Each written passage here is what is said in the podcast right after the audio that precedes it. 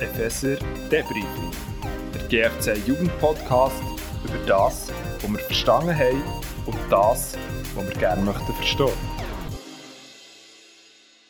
Herzlich willkommen zur letzten Folge Epheser Debriefing.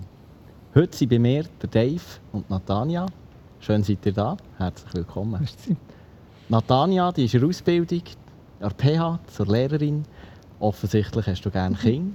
Du setzt dich auch in der Gemeinde ein mit den Kindern und zusammen geht ihr in die GFC Wattenwil.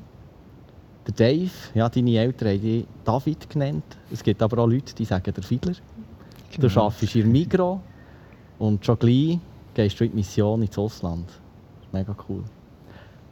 Es gäbe noch ganz viele Sachen, die wir über euch zwei könnten sagen Das würde aber viel zu lang gehen, bis man alles hätte gesagt. Und gleich kommt man irgendwann an ein Ende. Das Thema von heute kommt aber nicht zum Ende, weil da geht es um unendlich viel mehr.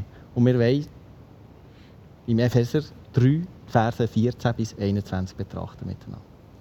Ja, unendlich viel mehr steckt da hinter Gottes Liebe. Ein Thema, wo man so schnell das Gefühl hat, man hat es ja schon so oft gehört, man hat es ja schon erfasst, aber es scheint noch Potenzial gegen oben zu geben. Und Paulus betet in Vers 17, dass wir die Liebe noch tiefer erkennen können. Und ich lese ab Vers 17. Mein Gebet ist, dass Christus durch den Glauben in euch lebt. In seiner Liebe sollt ihr fest verwurzelt sein, auf sie sollt ihr bauen. Denn nur so könnt ihr mit allen anderen Christen das ganze Ausmaß seiner Liebe erfahren. Ja, ich bete, dass ihr diese Liebe immer tiefer versteht, die wir doch mit unserem Verstand niemals ganz fassen können. Dann werdet ihr auch immer mehr mit dem ganzen Reichtum des Lebens erfüllt sein, der bei Gott zu finden ist. Wow. Ich finde die Verse der Hammer.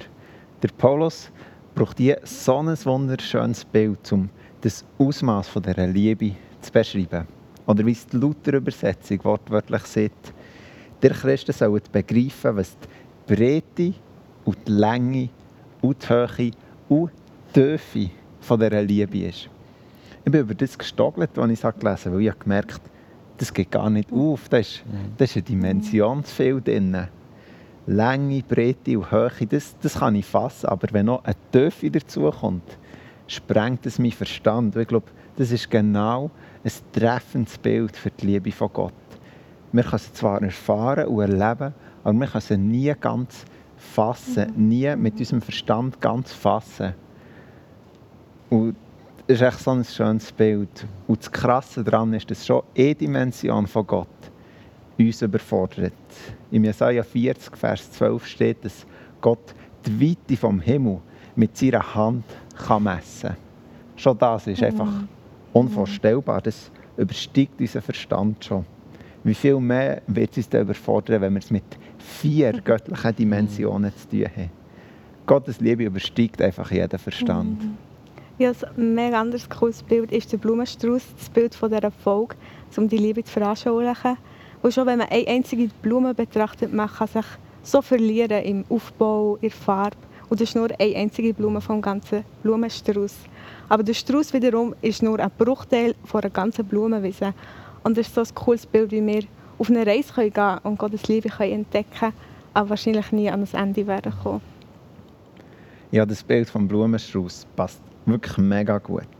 Wir fokussieren auf E-Blüten und sind völlig hin und weg, sind, überwältigen uns mit ihren Details.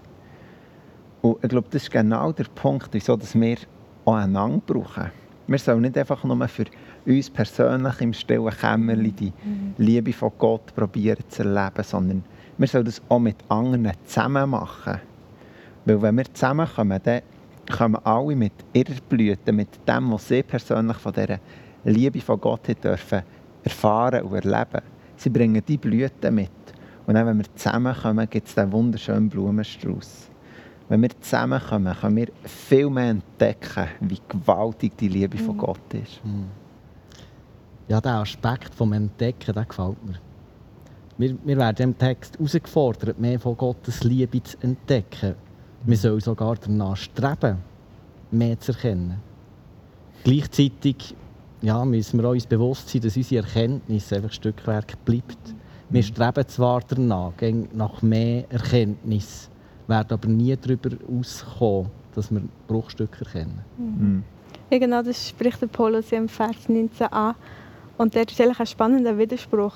Er sagt, bittet nämlich, dass wir die Erkenntnis übersteigende Liebe von Christus können erkennen können. Aber wie wollen wir etwas erkennen, was die Erkenntnis übersteigt?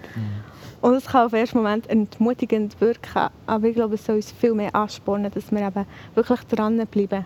Ein anderes Bild, das Paulus auch braucht, dass wir in dieser Liebe sollen verwurzelt sein Und ein Baum wird nicht einfach mal eingepflanzt und da ist er, sondern da passiert immer Wachstum und die Wurzeln gehen breiter und tiefer.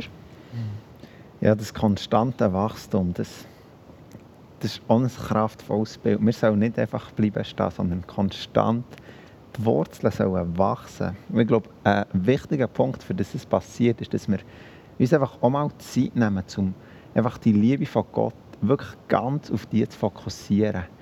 Unseren ganzen Fokus dieser Liebe zu widmen. Einfach zur Ruhe kommen. Und wir wollen als unsere Zuhörer herausfordern und fragen, wann passiert es in deinem Leben? An welchem Wochentag? Zu welcher Zeit?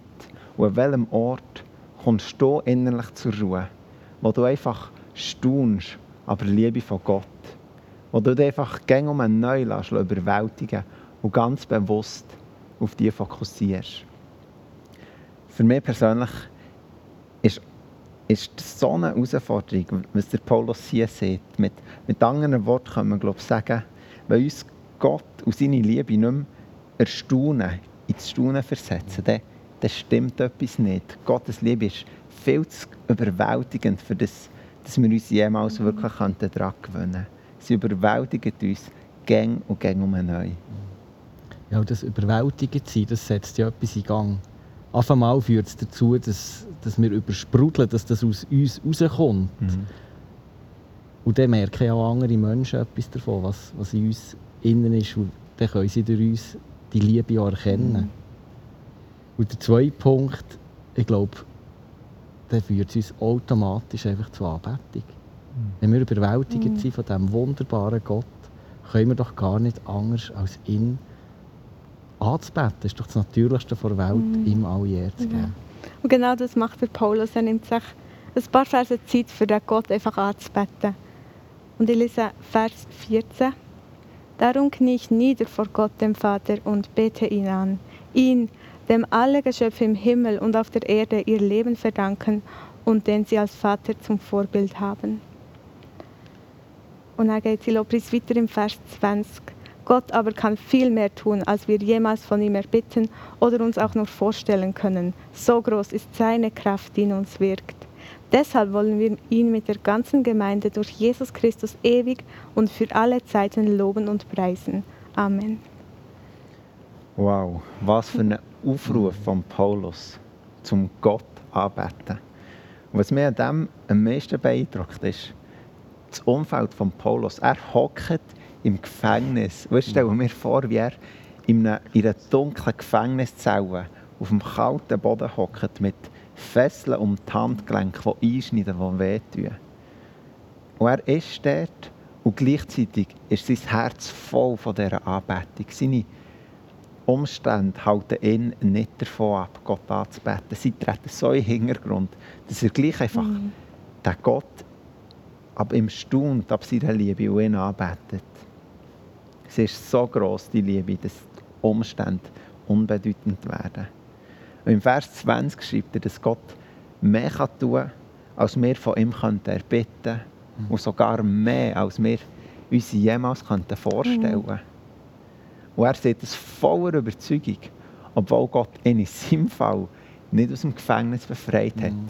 ihn nicht von seinen Leiden befreit hat. Hätte Gott ihn können befreien Hat Gott können eingreifen Absolut. Aber er hat es nicht gemacht. Und gleich hält der Paulus daran fest, dass Gott kann. Und er betet Gott nicht an wegen dem, was er tut für den Paulus, sondern wegen seinem Wesen, wegen dem, mhm. wo er ist. Der Paulus hat irgendetwas von dieser Liebe, von, dieser, von diesen Möglichkeiten von Gott erkennt. Und für diese Sachen betet er ihn an.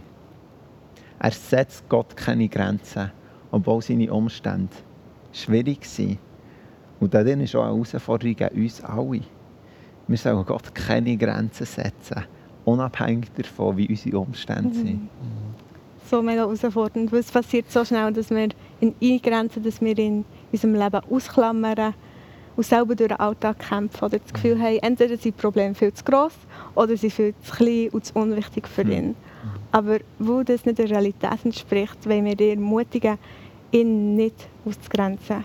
Rechnest du damit, dass er eingreift, dass er dir beim Gespräch, im Berufsalltag, im privaten Leben hilft?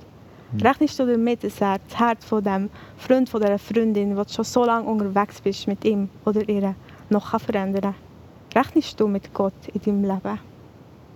Und wir wollen dich noch mit der letzten Frage lassen, die allein für dich kannst, während oder auch mit den Leuten, die du um sie herum bist. Was wäre das Größte, was du Gott würdest zutrauen Merci vielmals für eure Gedanken, die ihr mit uns geteilt habt. Es ist überwältigend, den Blumenstrauß vor Liebe von Gott zu betrachten und einfach zu merken, wow, es nimmt kein Ende. Da können wir uns endlos drin verteufeln. Und ja, da wollen wir auch weitermachen, liebe Zuhörer. Wir sind jetzt am Ende von dieser Folge, wir sind aber auch am Ende der Themenfolgen. Und ich möchte dich ermutigen, schau doch mal zurück. Wir haben auch einen ganz bunten Blumenstrauß bekommen. Wir haben ein ganzes Wohnzimmer eingerichtet, einen Teppich hergelegt, den Boden gelegt, Sofa und bequem drauf hocken. Wir haben Licht gebraucht. Wir haben ein Radio eingestellt. Wir haben Vorhänge hergehängt und einen Blumenstrauß auf den Tisch da. Geh doch noch mal zurück. Erinnere dich an das, was wir an ihm haben, an Jesus Christus. Und mach das fest. Der Blumenstrauß, der ist leider in ein paar Tagen kaputt, vertrocknet. Aber das, was Jesus uns zugesagt hat, das, was Gott uns gibt, was wir in ihm haben, das bleibt für immer. Und da möchte ich dich ermutigen. Bleib da dran. Und wir haben heute zwei Anwendungen, eine Aufforderung bekommen von euch. Das eine, ja, wenn nimmst du dir Zeit für Gott? Wenn lässt du dich begeistern von seiner Liebe? Setz doch einen Termin, nimm doch das Nachteil für und mach einen Kalendereintrag. Setz dir einen Termin, wo du ein Date hast mit Gott. Und das Zweite, ja, mach dir Gedanken. Was ist das Größte, was Gott bewegen könnte? Seid gesegnet. Tschüss zusammen.